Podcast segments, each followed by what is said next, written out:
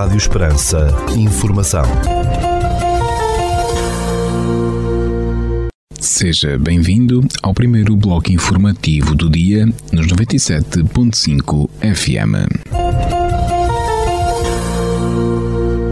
Estas são as notícias que marcam a atualidade nesta quarta-feira, dia 8 de junho de 2022 decorrerá de 1 de julho a 31 de agosto de 2022 o campo de férias ATL de verão para os meninos e meninas dos 3 aos 13 anos, informa o município de Portel. Para mais informações e inscrições, os interessados devem contactar a Secretaria da Fundação Dias de Carvalho através dos seguintes contactos 266 612 216 ou pelo e-mail fdiascarvalho.hotmail.com. Estes campos de férias em Portel incluem atividades radicais, ateliês de culinária e pintura, praia e piscina, jogos, modalidades coletivas, música, BTT, piquenique, karaoke, hip-hop, cinema, caminhada, jogos tradicionais e orientação. Notícias da região. Uma anta do período neolítico com cerca de 5 mil anos situada numa herdade perto de Évora, alegadamente destruída devido à plantação de um amendoal, está a ser construída na sequência de medidas impostas pela tutela. Os trabalhos de restauro decorrem da imposição ao promotor agrícola de medidas de avaliação dos impactos e de salvaguarda dos valores patrimoniais, explicou à Agência Luz a diretora regional de Cultura do Alentejo, Ana Paula Amendoeira. Localizada na herdade do Val da Moura, na área geográfica da Junta de Freguesia de Torre Coelheiros, no Conselho de Évora, esta anta foi destruída no verão de 2020, alegadamente devido à plantação de um amendoal. No dia 24 de setembro de 2020, a Diretora Regional de Cultura do Alentejo, Ana Paula Amendoeira, revelou à Lusa que este organismo já tinha apresentado uma queixa-crime no Ministério Público por causa da destruição da anta. Cerca de um mês depois, a Procuradoria-Geral da República confirmou à Lusa a existência de um inquérito sobre a destruição da anta que se encontrava em investigação do Departamento de Investigação Ação Penal no DIAP de Évora. Recentemente, a diretora regional indicou que o promotor dos trabalhos agrícolas tem estado a cumprir as medidas impostas pela Direção Regional de Cultura do Alentejo e pela Direção-Geral do Património Cultural. Em paralelo, corre o processo judicial, salientou Ana Paula Amendoeira, indicando que a Direção Regional de Cultura do Alentejo já respondeu a pedidos de esclarecimento e de informação adicional feitos pelo Ministério Público sobre o caso. A responsável notou que a anta foi destruída na sequência de trabalhos agrícolas que não tiveram em conta a ocorrência patrimonial, frisando que o monumento era conhecido, estava registado e constava no plano diretor municipal. Também em declarações à agência Lusa, Tiago do Pereiro, arqueólogo da empresa Era Arqueologia, que participa no restauro da Anta, indicou que os trabalhos de reconstrução do monumento vão ficar concluídos dentro de algumas semanas. Segundo a Diretora Regional de Cultura do Alentejo, o procedimento para classificar como conjunto de interesse nacional um total de 2.049 monumentos do megalitismo alentejano, como Antas e Menires, encontra-se em fase de instrução. Este processo de classificação foi desencadeado pela Direção Regional de Cultura do Alentejo, em outubro de 2020, devido à destruição do património arqueológico resultante do modelo de agricultura super intensiva. Um festival de acordeões integra a programação deste mês das comemorações do centenário do Teatro Bernardim Ribeiro, em Estremoz. O Teatro Bernardim Ribeiro, propriedade do município extremocense, é um dos ex-libres da cidade alentejana, tendo a autarquia preparado uma programação especial a decorrer ao longo de 2022 para assinalar os 100 anos da principal sala de espetáculos daquele Conselho. No âmbito desta iniciativa está agendado para os dias 18 e 19 de junho, no Teatro da Cidade, um festival de acordeões, uma parceria entre o município e o Orfeão de Estremoz, Tomás Alcaide. No dia 18 às 21 horas atua o grupo de acordeones de Valência de Alcântara, de Espanha, e no dia seguinte, dia 19, às 16 horas, sobe ao palco os acordeonistas António Charrinho, Carlos Poeiras e Andréa Sofia.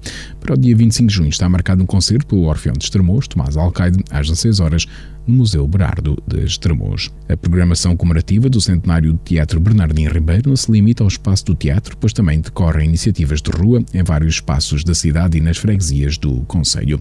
Segundo a Câmara Municipal de Estremoz, espetáculos de teatro, música, cinema, dança, ópera e artes circenses preenchem, ao longo do ano, a programação que assinala o centenário da sala de espetáculos.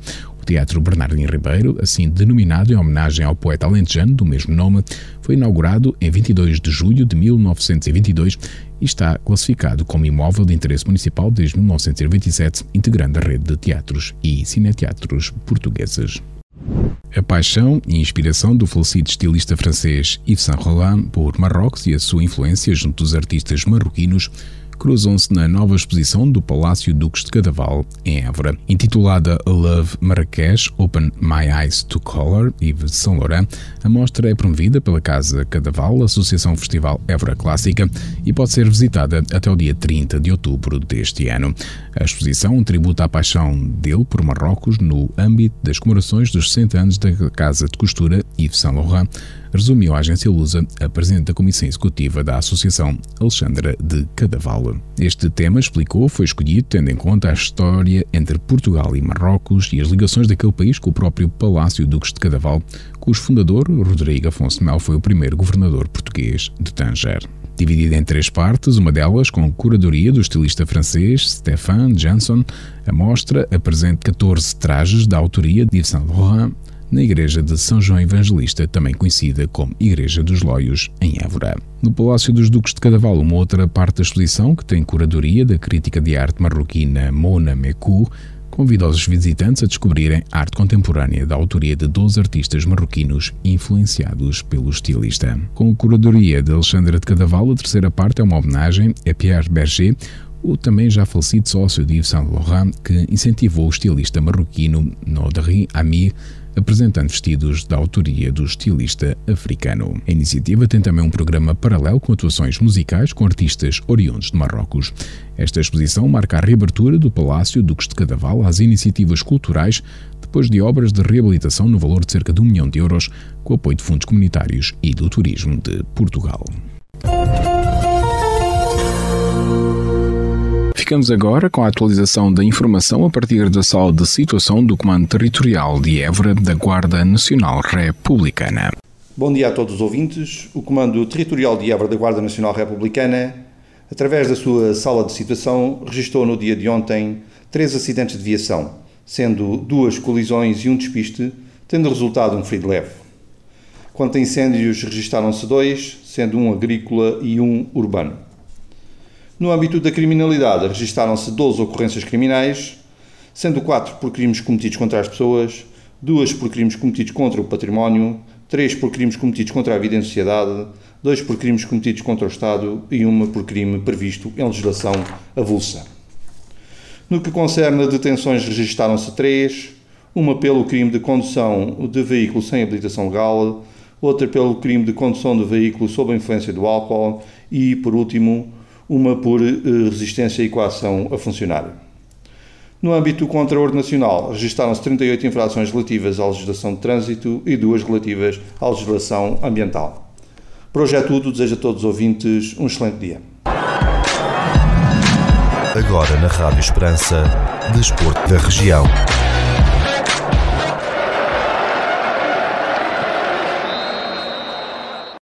Lusitano de Évora concordou em entregar o Campo Estrela à Sociedade Imobiliária Évora Urbe dentro de dois a três meses na sequência de um acordo judicial com a empresa, revelou a agência Lusa o presidente do clube. Em declarações, a agência Lusa, o presidente do Lusitano Ginásio Clube, Pedro Caldeira, indicou que, em contrapartida, o clube vai ficar com a propriedade do complexo esportivo da Silveirinha e a área adjacente, com um total de 10 hectares. A direção do Lusitano fez tudo para fechar um acordo em que o clube ficasse com o património e terrenos para poder continuar a desenvolver a sua atividade, afirmou o dirigente do clube alentejano. Uh, Évora Urbe fez um negócio com o Lusitano para a compra do Campo Estrela e construção do complexo esportivo da Silvarinha para o clube na periferia da cidade, onde a seleção portuguesa de futebol estagiou antes de participar no Mundial de 2006. Em 2020, o Tribunal de Évora começou a julgar duas ações da Évora Urbe contra o clube alentejano para tomar posse do Campo Estrela e para receber um valor em dívida do clube à sociedade imobiliária que agora terminaram por acordo entre as partes. Segundo o dirigente esportivo, o acordo judicial prevê ainda a venda da cota de 20% que o Lusitano tem na sociedade imobiliária e em troca a liquidação da dívida de milhões do clube à Eurourb. Os termos do acordo foram aprovados pelos sócios do clube com três abstenções e os restantes votos a favor numa Assembleia Geral em que participaram cerca de 60 pessoas, sublinhou Pedro Caldeira. Com este acordo, adiantou o responsável, o clube vai ter que deixar o velhinho Campo Estrela, casa lusitana há várias décadas, dentro de dois a três meses para a Évora Urbe tomar posse das instalações. Este acordo foi feito tendo em conta as promessas da Câmara de Évora, disse o dirigente, referindo-se ao anunciado programa de apoio aos clubes e associações esportivas para a melhoria das suas instalações com um investimento global de 2 milhões de euros. Considerando que o futuro do Lusitano está nas mãos da Câmara, o dirigente desportivo salientou que as atuais condições do complexo desportivo da Silveirinha são suficientes para garantir a continuidade dos 400 atletas do clube. A equipa de futebol do Lusitano de Évora competiu durante 14 épocas na primeira divisão nas décadas 50 e 60, tendo esta temporada desportiva assegurando a subida aos campeonatos nacionais da modalidade. Ficamos agora com a efeméride do dia.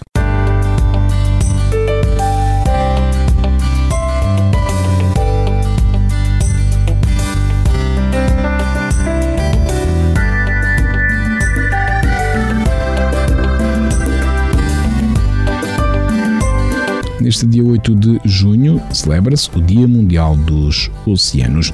A celebração dos oceanos teve origem na Conferência da ONU sobre Ambiente e Desenvolvimento que se realizou na cidade brasileira do Rio de Janeiro em 1992. Em 2008, as Nações Unidas decidiram que no dia 8 de junho passaria a ser designado como o Dia Mundial dos Oceanos, tornando-se a data oficial. Dezenas de países celebram a data, incluindo Portugal, mostrando a importância dos oceanos no clima e como elemento essencial da biosfera.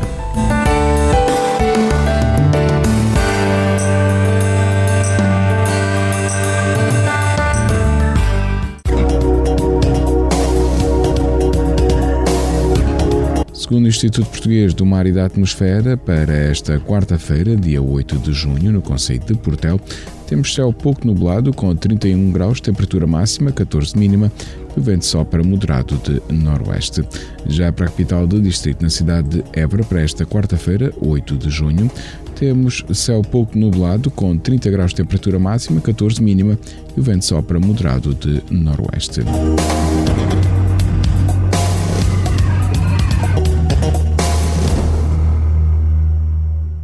Este bloco informativo fica por aqui. Mais informação nos 97.5 FM às 18 horas. Boa tarde. Rádio Esperança. Informação.